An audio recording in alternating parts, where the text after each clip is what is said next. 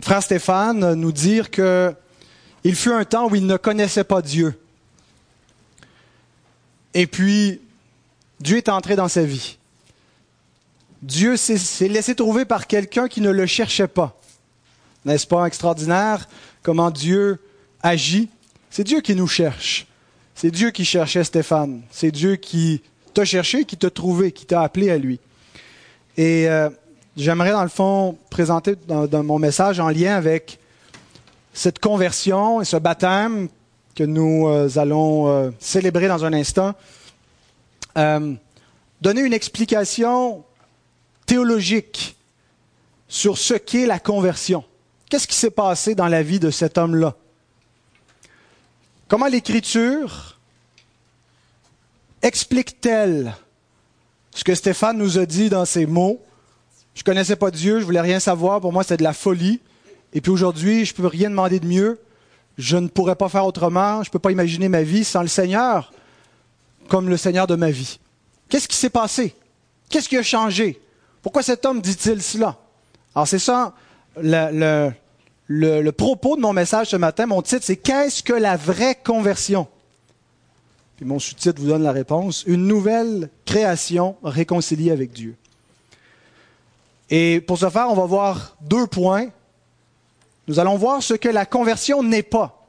Pour définir la conversion, c'est peut-être utile aussi de définir ce qu'elle n'est pas. Et le deuxième point, nous allons voir ce qu'elle est. Ce n'est pas trop compliqué. J'invite à vous lever pour la lecture des Saintes Écritures tirées de 2 Corinthiens, chapitre 5, versets 17 à 21. Voici la parole du Seigneur. Si quelqu'un est en Christ, il est une nouvelle créature. Les choses anciennes sont passées, et voici toutes choses sont devenues nouvelles. Et tout cela vient de Dieu qui nous a réconciliés avec lui par Christ et qui nous a donné le ministère de la réconciliation. Car Dieu était en Christ, réconciliant le monde avec lui-même et n'imputant point aux hommes leurs offenses, et il a mis en nous la parole de la réconciliation. Nous faisons donc les fonctions d'ambassadeurs pour Christ, comme si Dieu exhortait par nous, nous vous en supplions, au nom de Christ, soyez réconciliés avec Dieu. Celui qui n'a point connu le péché, il a fait devenir péché pour nous, afin que nous devenions en lui justice de Dieu. Prions. Seigneur, notre Dieu, notre Père, ta parole nous annonce comment nous avons été réconciliés avec toi. Et ce n'a pas été à notre initiative, mais à la tienne. C'est toi qui nous as réconciliés par ton Fils Jésus. C'est toi qui œuvrant en lui, toi le Père œuvrant dans le Fils, incarné, le Fils devenu homme, qui a réconcilié des pécheurs. Et nous te prions ce matin que par la puissance de ta parole, tu réconcilies d'autres pécheurs qui sont encore sous ton déplaisir, qui ne sont pas en paix avec toi, qui ne te connaissent pas. Par la parole de réconciliation, Seigneur, convainc les cœurs et amène d'autres âmes à Christ.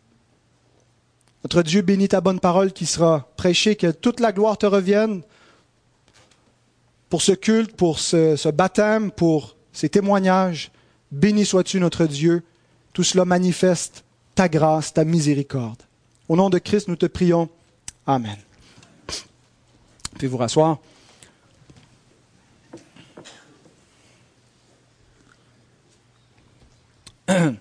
La conversion, le concept de la conversion n'est pas quelque chose qui est exclusif aux chrétiens évangéliques ou autres euh, de d'autres confessions. Euh, on parle de conversion dans toutes sortes de contextes et on veut dire toutes sortes de choses différentes quand on parle de la conversion. Généralement, un changement dans une vie. Hein, je me suis converti au végétarisme. Euh, je me suis converti à... Peu importe, rajoutez ce que vous voulez on a des conversions à d'autres religions. Il n'y a pas seulement euh, les chrétiens qui font des disciples. Des gens se convertissent à l'islam, au bouddhisme, à la foi des témoins de Jéhovah. Il y a toutes sortes de conversions. Alors quand on parle de la conversion, ce n'est pas une conversion quelconque qui, que, l'Écriture nous, dépeint, qui est valide. Il existe une vraie conversion la conversion à Dieu, et toutes sortes d'autres conversions qui ne sont pas la conversion qui nous intéresse. Et je, pense qu'à cause de toutes ces, notions un peu confuses sur ce qu'est la, la, conversion, même dans nos propres milieux, des fois, on n'est pas trop sûr sur ce qu'est la conversion. On entend beaucoup l'expression accepter Jésus dans notre cœur, qui est présentée comme la conversion. Tu as pris une décision, tu t'es converti de toi-même par ta volonté, ce qui est loin d'être conforme aux Écritures. Et cette confusion en lien avec la conversion peut entraîner euh, un problème avec l'assurance du salut. Si on ne sait pas trop c'est quoi la conversion, ben on n'est plus certain si on s'est converti. Suis-je converti? Ai-je vécu la conversion? Ai-je vécu la vraie repentance, la vraie conversion? Et on peut développer le syndrome de la conversion. Et c'est souvent fréquent chez les, enfants de familles chrétiennes. Hein, tu n'as pas vécu dans le monde, euh, tu pas vécu une vie loin de Dieu, puis là, tu as un, avant et un après qui est clair, une transition où là, tu peux reconnaître que tu as, eu une conversion. Quand tu as toujours grandi dans la foi, à un moment donné, tu dis, ben, j'ai toujours cru, euh, chante des hymnes euh, du genre euh, J'étais aveugle, maintenant je vois, j'étais une épave, je vivais dans le péché, mais ça ressemble pas vraiment à ma vie. J'ai toujours eu une bonne vie rangée. Et là, on a le syndrome de la conversion. Suis-je converti? Alors, commençons par expliquer ce que n'est pas la conversion pour démêler ce qu'est la vraie conversion. La vraie conversion n'est pas trois choses que je vais dire. Elle n'est pas une simple expérience mystique quelconque je mets l'emphase sur le quelconque parce que quand on se convertit pour vrai, il y a, quelque chose, si on veut, de mystique, entre guillemets. Une intervention invisible du Saint-Esprit. Et donc, il y, a, un mystère. C'est mystérieux. Mais ce n'est pas n'importe quelle expérience mystique, n'importe quelle expérience spirituelle qui est une conversion. Il y a toutes sortes de gens qui vivent des expériences spirituelles. De vraies expériences spirituelles, mais qui ne donnent pas une vraie conversion. Et on peut les expliquer de manière différente. Entre autres, l'Écriture nous dit que Satan se déguise en ange de lumière. Alors, il y a des gens qui ont pu faire des expériences, même avoir des visions peut-être, vivre quelque chose qu'ils ont trouvé étrange, qu'ils ont trouvé surnaturel. Et dire, ça, ça a changé ma vie. Mais ce n'est pas parce que tu as vécu une vraie expérience que tu as forcément une vraie conversion. Parce que l'expérience de la conversion, ce n'est pas une expérience quelconque. Ce n'est pas n'importe quelle expérience spirituelle que l'on vit qui produit la conversion.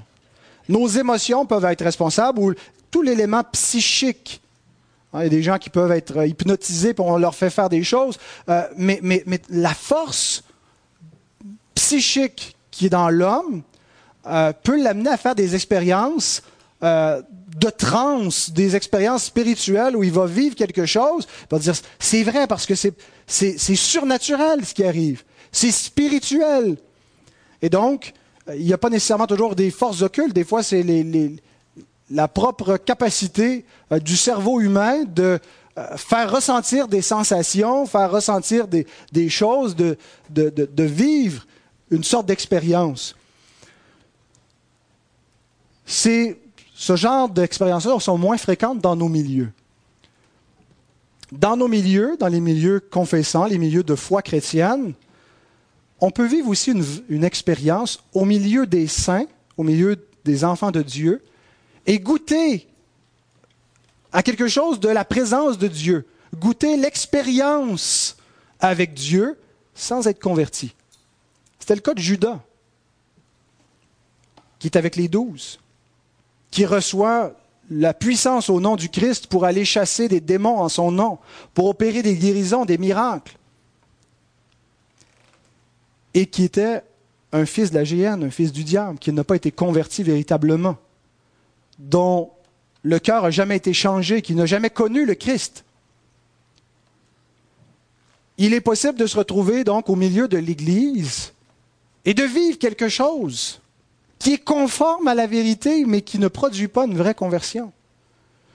De vivre une conviction momentanée. Il y en a qui acceptent Jésus toutes les semaines, où il y a des églises où on, fait des appels à l'autel à chaque sermon, des gens qui s'avancent tout le temps, qui sont toujours touchés, et qui, à un bon moment donné, disparaissent, se détournent de la foi, se détournent du Seigneur. Jésus dit ceci, Matthieu 7, 21 à 23, on y arrive bientôt dans notre série sur Matthieu. Ceux qui me disent Seigneur, Seigneur n'entreront pas tous dans le royaume des cieux, mais celui-là seul qui fait la volonté de mon Père qui est dans les cieux. Plusieurs me diront ce jour-là, Seigneur, Seigneur, n'avons-nous pas prophétisé par ton nom? N'avons-nous pas chassé des démons par ton nom? Et n'avons-nous pas fait beaucoup de miracles par ton nom? Et je leur dirai ouvertement, je ne vous ai jamais connu. Retirez-vous de moi, vous qui commettez l'iniquité. C'est sérieux, n'est-ce pas? C'est, une expérience qu'ils ont vécue. Ils ont vécu de quoi? Ils ont chassé des démons, ils ont fait des miracles dans le nom du Seigneur. Ils ont vécu une expérience, mais qui n'était pas la conversion. Donc ce n'est pas une expérience quelconque, La conversion est une expérience spirituelle précise, qui n'est pas quelconque. On va la voir, c'est quoi cette expérience-là, quand on va parler de ce qu'est ce la conversion. Deuxième chose que n'est pas la conversion, elle n'est pas une simple adhérence à des croyances et des pratiques religieuses. C'est comme ça que notre société voit la foi chrétienne. Les gens de votre entourage, de votre famille, qui ne sont pas des chrétiens, qui vous voient être croyant, fréquenter l'Église et être sérieux, considère que vous adhérez à des croyances et des pratiques religieuses auxquelles ils n'adhèrent pas nécessairement, ils ne sont peut-être pas opposés, mais pour eux, c'est une question d'adhérer. Et il n'y a pas tellement de différence, c'est comparable cette adhésion à n'importe quelle autre adhésion d'un groupe social. Ah, on peut être adhérer à une association qui fait de l'ornithologie ou qui s'intéresse à d'autres sciences. Vous, vous êtes une gang d'intéressés à la religion. Euh, vous intéressez à la Bible. Et donc, c'est ce que vous avez en commun. On est une association de gens, aux yeux du monde. C'est ce que c'est que la conversion. Ce n'est pas un changement de nature, c'est des gens qui ont des affinités particulières pour ça. Et donc, c'est, ça peut être très passager. Hein. Ça peut être quelque chose qui dure euh, quelque temps. On peut se lasser à un moment donné hein, d'un club de bowling. On peut arrêter de jouer. Euh, on peut se lasser de, donc, du club de, Jésus et de l'Église locale et puis euh, estomper. Puis c'est bon pour un temps. et cette différence entre l'intérêt temporaire et permanent révèle souvent la différence entre une vraie et une fausse conversion. Ceux qui croient pour un temps ce n'est pas le fruit d'une vraie conversion qui est une œuvre de l'esprit. Donc, ce n'est pas une vraie conversion que de simplement adhérer à un système de croyances, à des pratiques religieuses. Il est vrai que la foi chrétienne, le christianisme, consiste à croire des choses. Il y a beaucoup d'éléments que nous croyons, des, des enseignements, des doctrines, que nous croyons et beaucoup de, pratiques. Nous prions, nous adorons Dieu, nous pratiquons le baptême, les ordonnances, nous gardons les commandements de Dieu, nous nous éloignons du péché, de la pratique du péché. Donc, on croit et on pratique. Cependant, nous comprenons que la, la vraie foi chrétienne qui vient d'une vraie conversion est infiniment plus que de simplement adhérer à des croyances et à des pratiques. Jacques nous dit ceci. Portez attention. Jacques 2, verset 19. Tu crois qu'il y a un seul Dieu. Tu as des croyances chrétiennes. Tu adores ce seul Dieu. Tu fais bien. Les démons le croient aussi et ils tremblent. Une simple adhérence à la vérité n'est pas une conversion. C'est la différence entre ce qu'on appelle la foi ascensus en latin et la foi fiducia. Vous connaissez cette, euh, distinction? La foi ascensus, c'est l'assentiment. Fiducia, c'est la confiance. Si je prends une carte routière et que je vous montre une carte routière, je vous dis voici une représentation du Québec, les routes du Québec. Alors vous pouvez, là vous avez les faits, vous avez la foi notitia, vous avez une information, des notices. Vous pouvez croire que cette map-là est complètement fausse et qu'elle ne mène nulle part, ou croire qu'elle représente effectivement la réalité géographique, toponymique euh, dans laquelle nous vivons véritablement et que si vous suivez les indications, elle va vous mener là où les villes sont indiquées. Mais adhérer, croire que cette map-là fonctionne n'est pas suffisant pour vous mener là où elle peut mener. Croire que la route 132 mène à Percé vous mènera pas à Percé à moins que vous la suiviez. Croire que le Christ est le seul chemin pour aller au Père ne mène pas au Père à moins de suivre le Christ. C'est la différence entre la foi d'assentiment et la foi de conviction, la foi de confiance. Et fiducia, en latin, hein, qui est donné en français fiducie, une fiducie, c'est quoi? C'est quand on, on prend ce qu'on a et on le donne à un fiduciaire qui va le gérer à notre place. La foi de confiance, c'est pas simplement je crois que Jésus est le sauveur du monde, c'est ma vie n'est plus à moi, elle est à Christ. J'ai confiance en lui, c'est lui qui me sauve. Moi, il ne fait pas juste sauver, je ne pouvais pas juste croire qu'il sauve. Je crois en lui pour qu'il me sauve, je lui donne ma vie. J'ai confiance en lui. Donc, ce n'est pas simplement d'adhérer à des croyances, d'adhérer à des pratiques, mais donc c'est d'avoir une pleine confiance. Et si on ne comprend pas cela, on va penser que les convertis sont les purs et durs, ceux qui sont plus convaincus et plus engagés que les tièdes parmi la gang. Les tièdes, ce pas des vrais convertis, eux peuvent tomber en chemin, peuvent changer, changer de religion. Mais les vrais purs et durs, eux, vont venir jusqu'au bout. Et donc, ça nous amène à une troisième erreur qui est très fréquente dans les milieux chrétiens évangéliques concernant la conversion, c'est de penser que la conversion, c'est une simple décision, résolution humaine. J'ai décidé, j'ai pris ma, décision ferme une fois pour toutes, je me suis converti. Et donc, la fermeté de ma décision, c'est ma conversion. Et si je réussis à m'accrocher jusqu'au bout, j'aurais prouvé que j'étais vraiment converti. Donc, les convertis, c'est ceux qui ont pris la décision finale de suivre Jésus. Et en chemin, donc, on n'a pas l'assurance qu'on va se rendre jusqu'au bout, parce qu'on pourrait changer d'idée. C'est comme ça, donc, que dans beaucoup de milieux, la, conversion est comprise. Accepter Jésus. Et, quand on comprend la conversion ainsi, on finit par essayer de vendre Jésus. L'évangélisation devient du marketing. Comment faire en sorte que le plus de gens possible acceptent Jésus? On développe des stratégies de marketing pour faire de l'évangélisation. C'est réel. Hein? Jésus lave plus blanc que Ivory-Neige. Euh, ou on, veut réellement, euh, on fait le pitch de vente là, pour sceller le deal et que la personne prenne sa décision. Et donc, quand, on conçoit la conversion comme ça, on, on risque de faire fausse route à la fois dans l'évangélisation, dans toute l'approche de la vie chrétienne. L'Écriture nous dit explicitement que la conversion ne vient pas d'une décision de la volonté humaine. Jean chapitre 1, verset 9 à 13. Cette lumière, c'est Jésus qui nous est euh, décrit comme étant la lumière du monde qui était au commencement. Cette lumière était la véritable lumière qui, en venant dans le monde, éclaire tout homme. Elle était dans le monde et le monde a été fait par elle et le monde ne l'a point connue. Elle est venue chez les siens et les siens ne l'ont point reçue. Mais à tous ceux qui l'ont reçue, à ceux qui croient en son nom, elle a donné le pouvoir, le droit, la possibilité de devenir enfants de Dieu, lesquels sont nés, écoutez bien le verset 13, non du sang, ni de la volonté de la chair, ni de la volonté de l'homme, mais de Dieu.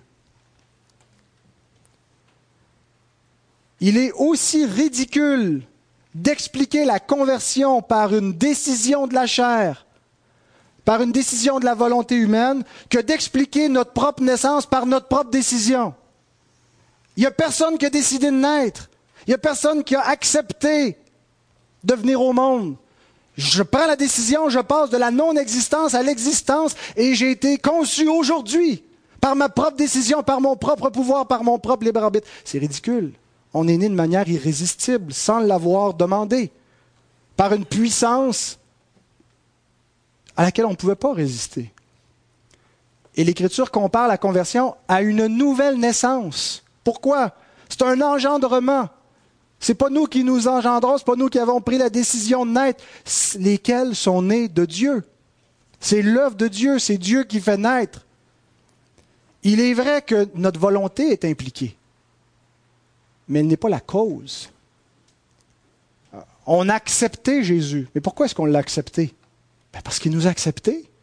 C'est ça que la Bible nous dit. Elle dit qu'on l'aime parce qu'il nous a aimé le premier. Elle ne dit pas qu'il nous aime parce qu'on l'a aimé le premier. Elle ne dit pas, vous étiez sous la colère de Dieu, mais un bon moment donné, vous l'avez accepté, puis là, Dieu vous a. C'est le contraire. On est passé de la colère à l'amour de Dieu parce que Dieu nous, a, y a fait passer. Et nous le, nous le haïssions, mais il nous a donné un cœur pour l'aimer. Donc, la vraie conversion n'est pas une simple expérience mystique quelconque. La vraie conversion n'est pas une simple adhérence à des croyances et des pratiques religieuses.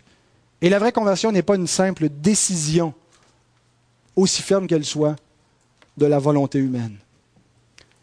La vraie conversion est trois choses à nouveau.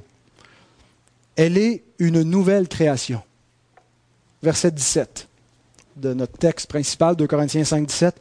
Si quelqu'un est en Christ, si quelqu'un est uni au Christ, si, quelqu'un et, et, le si est important. Paul est conscient qu'il y en a qui vont prétendre être dans le Christ. Mais il, nous qualifie à quoi doit ressembler quelqu'un qui est véritablement dans le Christ. Il y en a qui vont prétendre faussement être dans le Christ, qui vont séduire eux-mêmes, qui vont séduire des hommes. Jésus le dit. Ce ne sont pas tous ceux qui me disent Seigneur, Seigneur. Mais si quelqu'un est véritablement dans le Christ, voici ce qu'il est. Il est une nouvelle créature. Les choses anciennes sont passées et voici, toutes choses sont devenues nouvelles.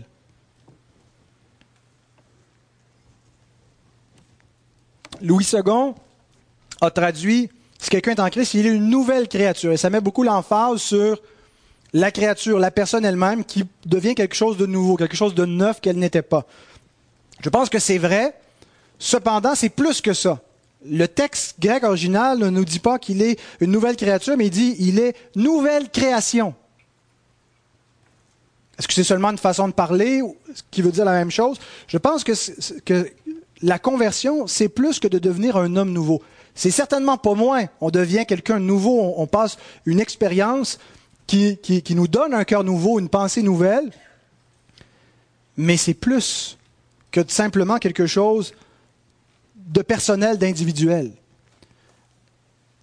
La conversion, c'est de participer à la nouvelle création, d'être partie prenante, d'être une part de cette nouvelle création que Dieu a faite dans la rédemption.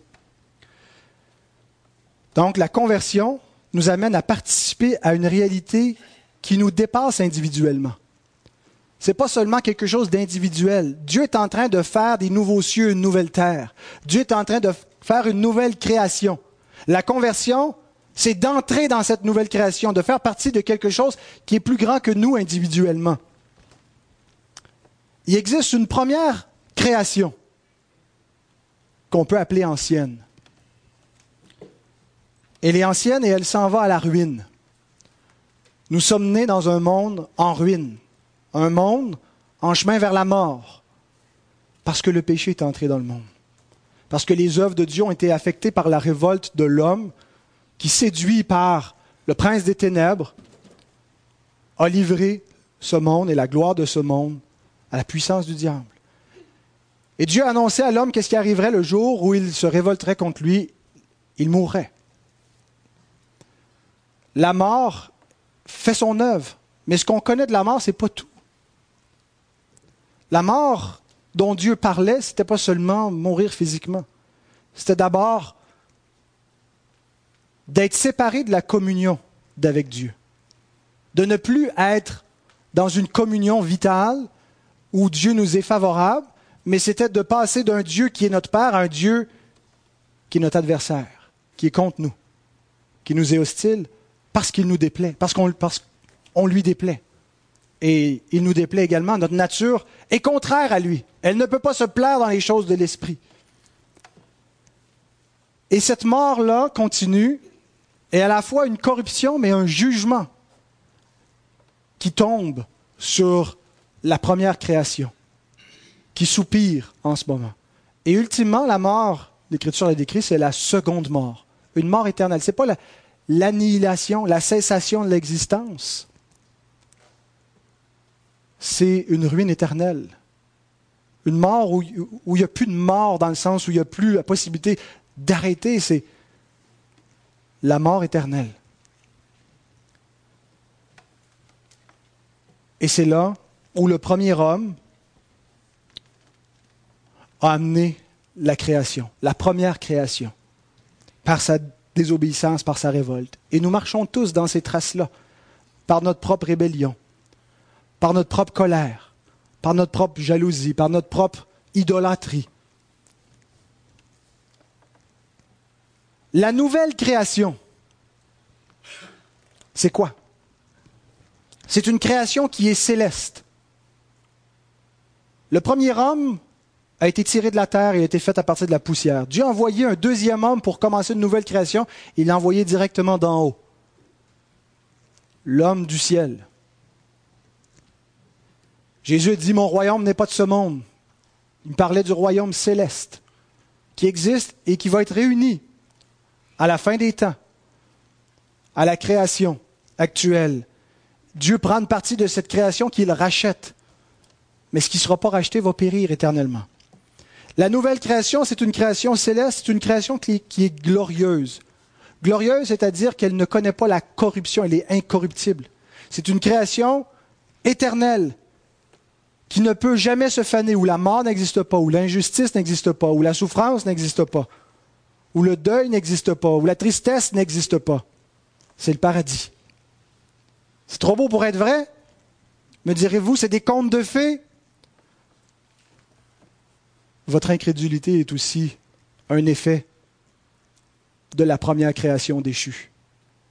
L'incapacité de voir la gloire à venir, parce qu'on est ébloui par la gloire passagère présente et qui est une gloire corrompue, corruptible, qui se détériore. Les hommes sont tellement occupés et préoccupés par la vie présente, par leur bonheur terrestre, qu'ils ne songent pas à Dieu, qu'ils ne songent pas à l'éternité, qu'ils ne font rien pour se repentir, se détourner. Mais Dieu prend des hommes comme l'apôtre Paul et met en eux la parole de la réconciliation pour annoncer à tout homme qu'ils ont à se repentir, pour les implorer. Nous vous en supplions, soyez réconciliés. Voici comment. Participer à la nouvelle création. La première création, l'ancienne création est en Adam la nouvelle création est en Christ. Il n'y a pas de neutralité. Tous les hommes sont soit en Adam ou en Christ. Nous naissons en Adam. On ne vient pas au monde euh, né de nouveau dans le Christ. C'est par la foi que nous sommes unis à lui. Il nous faut naître de nouveau. Et donc, il nous faut passer de cette création déchue à la nouvelle création. Et la conversion, c'est ça.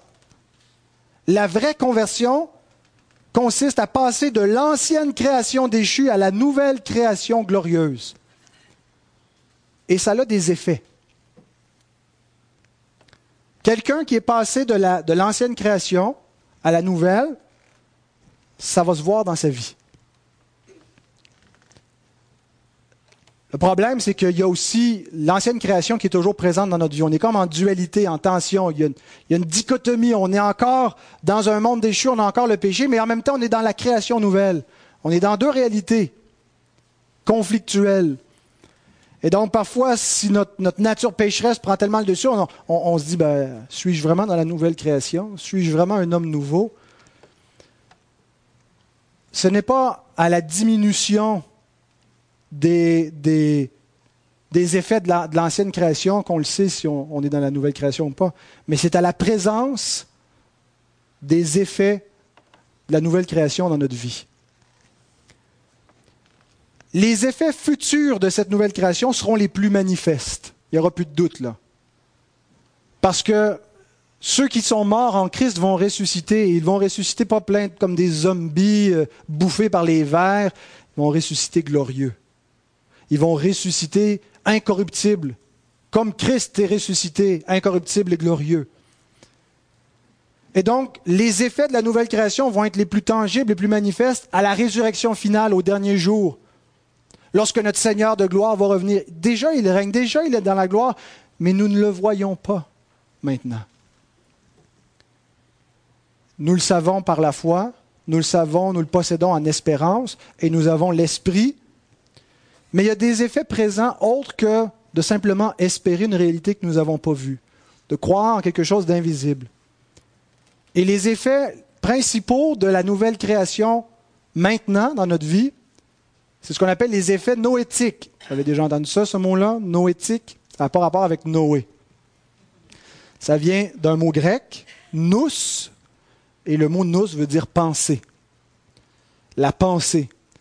La première chose qui change chez un vrai converti, c'est sa pensée. Le mot métanoïa, vous avez peut-être déjà entendu ce mot-là, qu'on traduit souvent par conversion ou repentance. En français, c'est un mot grec, métanoïa, c'est une transformation du nous. Le noia, c'est une autre forme du, nous, qui est changé, qui prend une forme métanoïa, comme une métamorphose. La pensée est convertie. Donc, ce n'est pas premièrement dans notre corps où on est passé d'une vie, où on était malade, euh, là on a un corps en santé. C'est au niveau de notre mentalité, de, nos convictions, de nos valeurs, de notre façon de voir le monde, notre world view, notre regard sur le monde. La pensée qui change. Où nous sommes passés de quelqu'un qui était indifférent à Dieu à quelqu'un qui est préoccupé par la gloire de Dieu. Quelqu'un qui était indifférent au péché ou qui cherchait à excuser son péché, à trouver des raisons pour le justifier parce qu'il l'aimait, à quelqu'un qui pleure sur son péché qu'il regrette, qui continue de l'aimer à cause de sa chair, mais chaque fois qu'il pêche, il éprouve du regret. Pourquoi?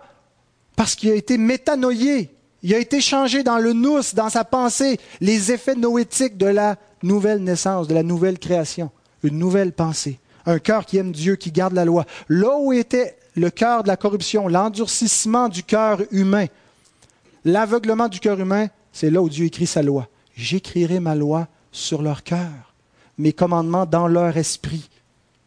Donc, ce n'est pas juste j'ai des nouvelles affinités, je me sens religieux un matin, j'ai le goût depuis un bout de temps d'aller à l'église. C'est je suis né de nouveau.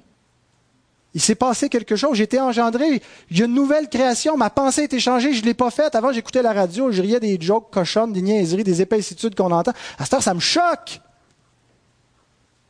Ce n'est pas, pas moi qui l'ai changé. C'est l'Esprit de Dieu qui a changé mon cœur. Pardonnez-moi les enfants. Vous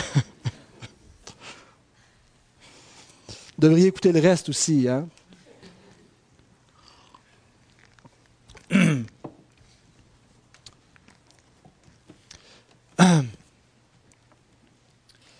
Donc, la conversion, c'est beaucoup plus qu'une adhésion à un système de valeurs de croyance. C'est de passer de la mort spirituelle à la vie éternelle par le Saint-Esprit. Je répète, c'est de passer de la mort spirituelle.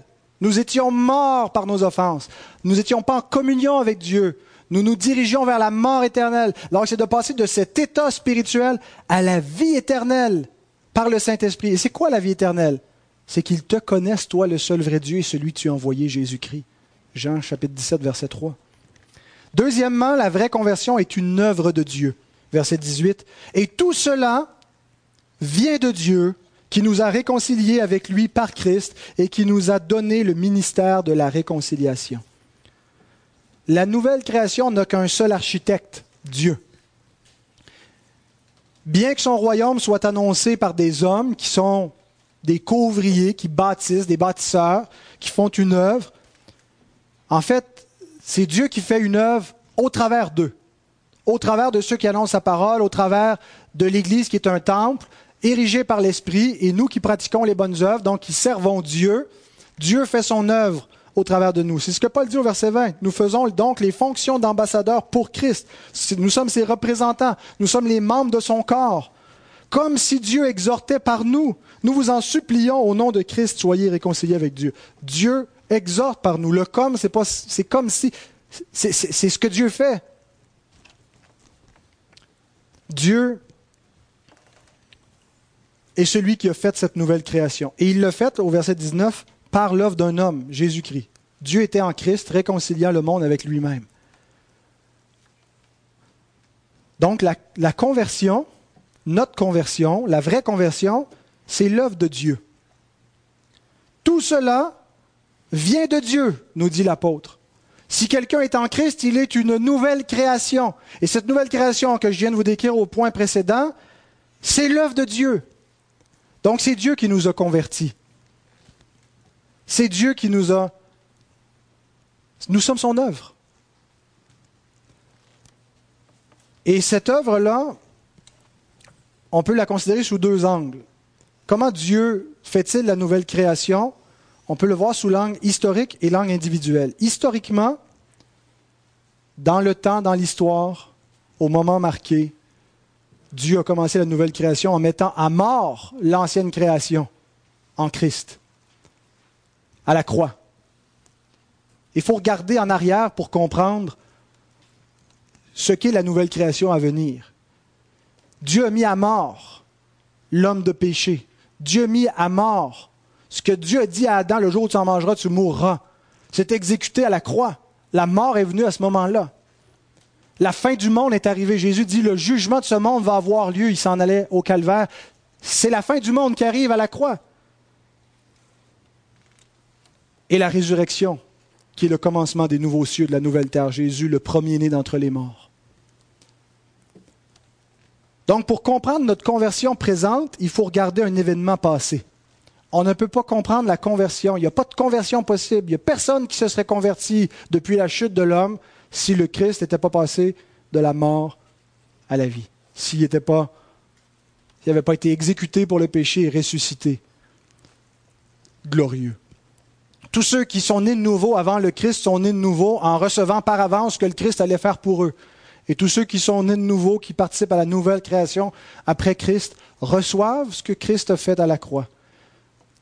Et c'est là où on, le voit, la conversion, pas seulement sous l'angle historique dans la, la, mort et la résurrection de Jésus, mais dans l'angle individuel, où l'Esprit Saint prend les bénéfices acquis par Jésus à la croix et les applique à notre vie. Avant, je comprenais que Dieu avait fourni le sacrifice et maintenant c'était à moi de fournir la foi. Dieu fournit ce qu'il faut pour que je sois réconcilié, à moi de me réconcilier. Donc Jésus ne m'a pas réconcilié avec Dieu, il m'a rendu réconciliable. Comprenez-vous la différence? Quand Jésus est mort, quand Jésus a fait toute son œuvre, elle n'était pas efficace. Elle avait le potentiel de sauver des gens, mais si personne n'avait décidé de se convertir, il ne se serait rien passé. C'est plus comme ça que je comprends la conversion. Aujourd'hui, je comprends que quand Christ est mort à la croix, il est mort pour moi spécifiquement.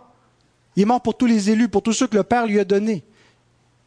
Comme le souverain sacrificateur qui portait le, pectoral et qui avait Israël à chaque pierre enchâssée dans le pectoral et qui se, se présentait dans le sein des saints devant Dieu, représentant un peuple spécifique.